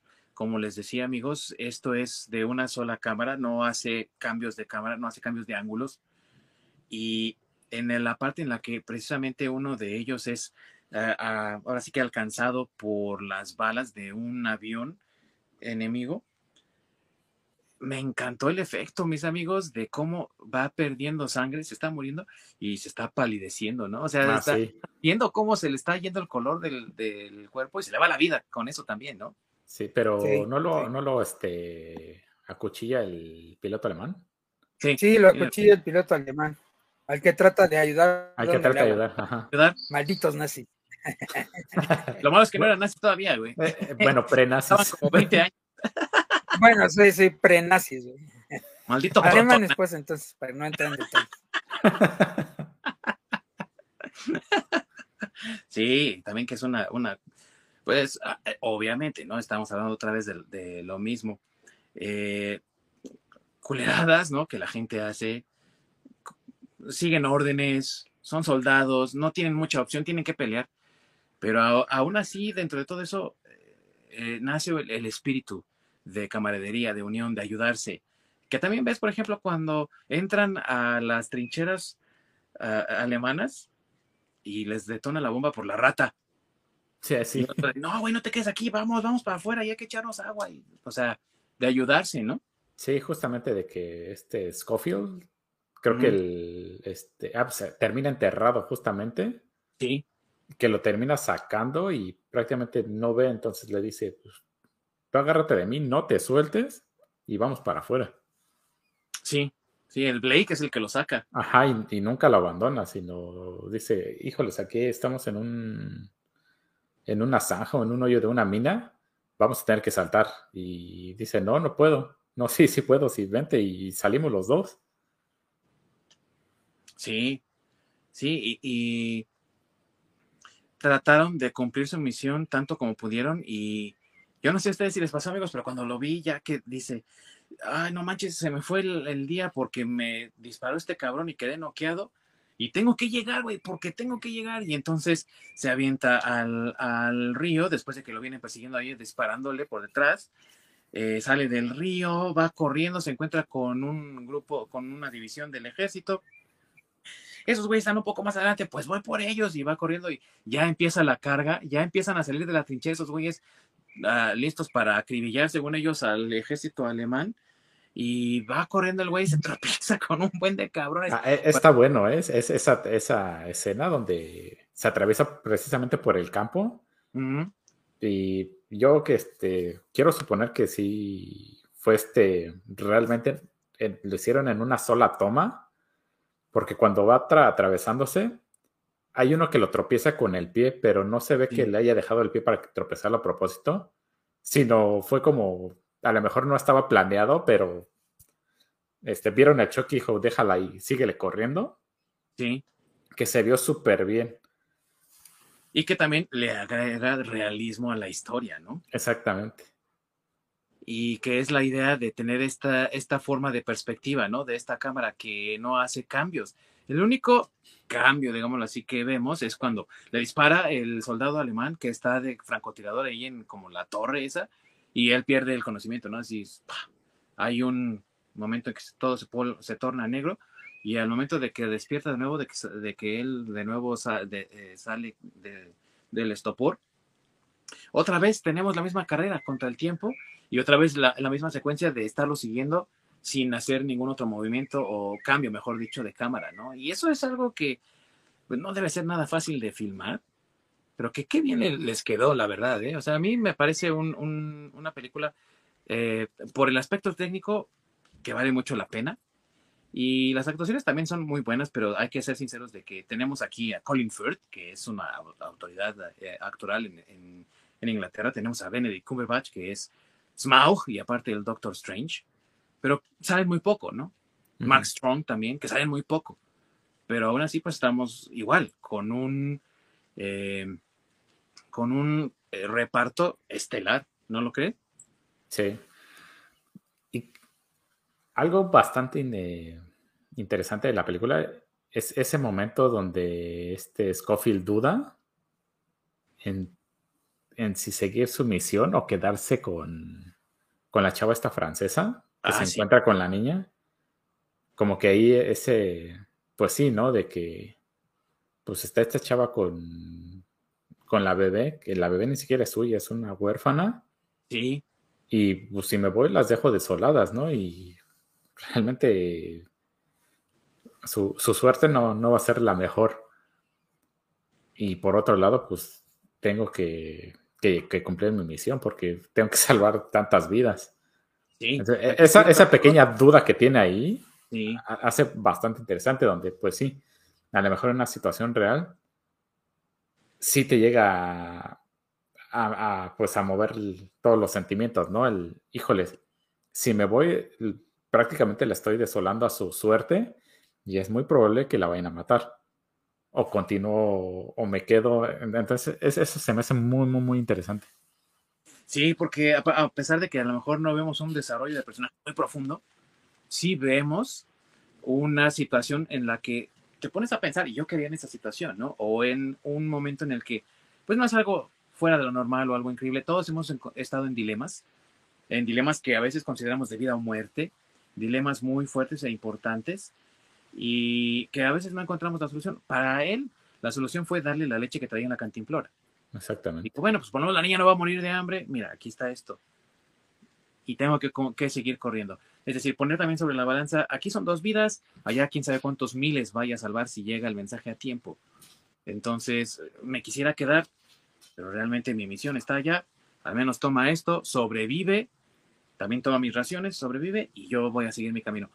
¿Y cuántas veces no nos hemos encontrado en esos dilemas también, ¿no? Nosotros mismos, aunque no sea en la guerra, aunque no sea tan grande, pero a fin de cuentas un dilema siempre te, te mueve la moral y te mueve a pensar, híjole, ¿qué haría? ¿Cómo lo hago? ¿Qué resuelvo en este caso, no? Exactamente.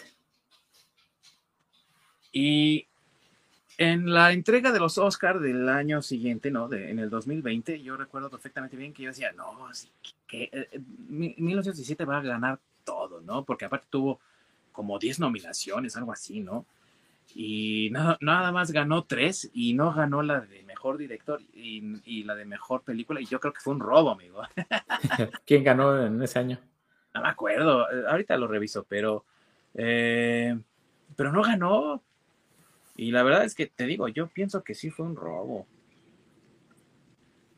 Y, y muchos dicen, no, es que no, no, estuvo tan, tan, tan. Ah, fue la de Parasite, ¿no? La que ganó. Ah. Es que sí estaba, si es, si fue la de Parasite, entonces sí estaba, sí estaba complicado, porque esa película también es bastante buena. Sí, sí, pero, híjole, es que, bueno, yo le iba más a 1917 por lo que comentaba yo de que es una película eh, optimista. Sí. Te, invita a reflexionar sobre lo, bueno que tiene el ser humano. Y aparte en una situación como esta, que, eh, digo, ya hablamos de que Oliver Stone hizo una película basándose en sus propias experiencias. Es prácticamente una película autobiográfica.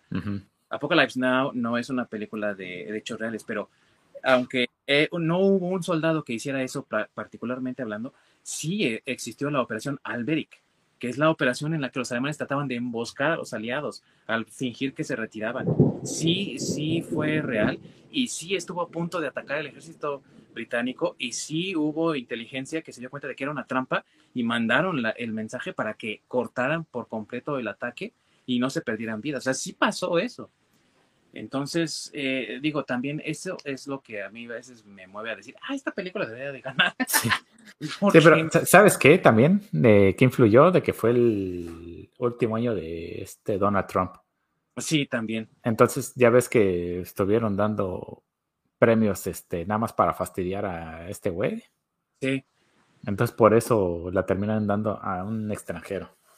Sí, sí, también, pero bueno, digo, también Parasite es una excelente película, pero pues esta, yo hubiera querido que ganara. Pero amigos, si, si de veras quieren ver una película de guerra optimista, que no sea como dice mi amigo Ork, la típica película en la que el soldado gana las victorias y mata a todos y los elimina de un solo golpe y todos lo vitorean y es el héroe de héroes, les recomiendo que vean 1917, que pueden encontrar en HBO Max, aquí en México y en Canadá, pues quién sabe, porque son bien raros. Está en Netflix también, curiosamente. Ah, mira, qué chido. De lujo, de lujo. Mi buen masacre, ahora sí ya. No te escucho, mi amigo, sigues cortado. ¿Cómo se la lluvia. No, no, sí, aquí estoy. Ah, no, no, sí, aquí estoy, nada más que de repente ahorita sí se cortó la, la señal, sí. A ver, ¿qué, qué? ¿Me preguntaste? ¿Algo más que quieran agregar acerca de 1917 antes de que nos despidamos por el día de hoy? Ah, no, no, no, o sea, pues, digo, es que ya dijeron todo. este, en realidad, este, eh, pues igual, véanla. A mí, por ejemplo, lo que me gustó mucho de esa película, bueno, yo esa todavía la vi en el cine. y, este, y lo que me gustó mucho fue, eh, como tú dices, que está filmada en una sola toma, bueno, casi toda, o más bien que la cámara no, no, no voltea mucho, por decirlo así. Y la escena donde está el derrumbe, sí es como bien, debido a eso, sí es como bien claustrofóbica. Entonces, sí. Sí, digo, vale la pena, la pena ver, ver la película, aunque sea por esa escena ya, Digo, hay muchas más, ¿no? Pero ya desde esa escena, que es casi al principio, es, híjole, ya bien, bien impactante. Sí, una muy, muy bien hecha película, la verdad. Y como decía, tiene buenos efectos, tiene buen desarrollo de historia. Y sí, si, no la vieron en el cine, amigos, al menos véanla en su pantalla y unas palomitas, acostaditos, bien contentos, vale mucho la pena. Muy bueno, ¿algo más que desees agregar antes de que terminemos por el día de hoy? Pues nuevamente, que se la chuten. Es, es muy buena película. De, incluso también muestra el, este lado también de la guerra, ¿no? Donde hay tantos cuerpos regados por todos lados. Y es como de los más normal ir haciéndolos a un lado para continuar. Sí. Entonces, son ese tipo de cosas que te deja, te deja pensando, ¿no? Todo lo que sucedió en esa época que a lo mejor hoy en día con nuestra tecnología sería pues muy fácil de solucionar. Así como de, pues agarro el celular, les mando un mensaje, les marco a los que están hasta adelante en las líneas y nos hubiéramos evitado todo esto. Entonces, te hace apreciar ciertas cosas con las que contamos hoy en día. Sí, totalmente. Estamos realmente muy bendecidos a comparación de otras generaciones que aparte tuvieron que enfrentarse a cosas tan terribles como lo que dices tú, de estar separando los muertos y que hubo cantidades, pero como no tenemos idea de cuerpos tirados en tierra de nadie, en surcos, en zanjas, en las trincheras mismas, y que no había dónde ponerlos, porque salir significa ser acribillado. Entonces estaban descomponiendo ahí mismo donde habían caído, lo que generó la presencia de ratas, de piojos y obviamente también la llamada fiebre de trinchera que era provocada precisamente por los piojos. Entonces, ¿cuánta gente no se enfermó? ¿Cuánta gente no acabó en el hospital? que fue regresada y que significó una baja para el ejército y, eh, y, a veces un solo hombre que se fuera de baja por enfermedad significaba un mes más de guerra, ¿no? Entonces imagínate nada más el estrés de todo eso. Exactamente. Sí, todo eso, todo es acumulado. Y todo eso, aunque no esté en pantalla, amigos, se resume en las experiencias que tienen, en las escenografías que desarrollaron para esta película, en las tomas que realizaron también. Es un trabajo de verdad, se los digo, un trabajo que vale mucho la pena explorar, que vale mucho la pena revisar o revisitar si es que ya lo hicieron, porque es un, un producto, como ya bien dijo Masacre al principio del análisis de esta película, que ya no vemos hoy en día tan seguido, y la verdad es que apoyar este tipo de, trabajos significa también tener mayor calidad en la cinematografía. Mis queridos amigos, ¿algo más que quieran agregar antes de que digamos hasta luego por el día de hoy? Eh, nada más, yo que eh, solo comentamos tres películas bélicas que son muy buenas, pero hay muchas más, como dijiste al principio. Estas son recomendaciones de ustedes. Tal vez hagamos después eh, la revisión de algunas otras, pero este, digo, no, si, si, es un género que les gusta, pues no se limiten a lo que les estamos diciendo. Hay muchas más que, que pueden este, eh, eh, ver y de todas las guerras, ¿no? Porque desde la Segunda Guerra de, Mundial, la Primera, hasta conflictos locales, hasta la Guerra de Corea, hay de, hay de todo. Hasta la Guerra de las Galaxias. sí, sí, así es. Sí, y, hay gran variedad. Ustedes busquen en HBO Max, por ejemplo, amigos, van a encontrar ahí El Puente sobre el Río Juan, van a encontrar Full Metal Jacket, van a encontrar infinidad de películas que vale mucho la pena revisar y que realmente pueden ampliar incluso sus horizontes también eh, y hasta animarlos, ¿por qué no? A, investigar un poco más sobre nuestra historia y los conflictos bélicos que han, que han habido en nuestra historia. Amigos, pues nos despedimos por el día de hoy, se acabó, pero la próxima semana, por favor, no dejen de sintonizarnos porque vamos a estar haciendo un chisme, vamos a rostizar al Doctor Strange, ya que se estrenó la película y después de haber dejado pasar una semanita para que todos la vean con calma, con un montón de spoilers para analizarla a gusto y sabrosón y no estarnos limitando ni restringiendo en lo que vamos a decir, porque seguramente el, el orc la va a despedazar. ¿O no, mi buen Orc? Exactamente. Ya veremos, ya veremos, a ver qué tal está. Ya veremos, a ver qué tal está, amigos. Ahí, ahí les estaremos comentando el chisme la próxima semana, así que júntense con nosotros. Muchas gracias por habernos acompañado el día de hoy. Recuerden que nos pueden encontrar en la repetición en YouTube, nos pueden encontrar también en cualquier plataforma de streaming de podcast, como lo es Spotify, en las de Google Play, en las de Apple en todas partes nos pueden encontrar. También tenemos las redes sociales y pueden interactuar con nosotros y también hacernos sus sugerencias sobre qué temas les gustaría que discutiéramos aquí en este programa. Se despide de ustedes Ding Dong y por allá tengo a mi querido Masacre. Y anda sin micrófono. Silencioso. ah, sí, perdón. Decía a la orden para el desorden, como siempre. Ah, sí, claro. Claro que sí. Y allá en la lejanía del Canadá, mi queridísimo Orc. Ahí nos estamos viendo para la otra semana. Así es, amigos. Así que acompáñenos, se va a poner sabrosón. Muchas gracias por su compañía y su preferencia. Los esperamos aquí la próxima semana. Córrela, mi querido Orc.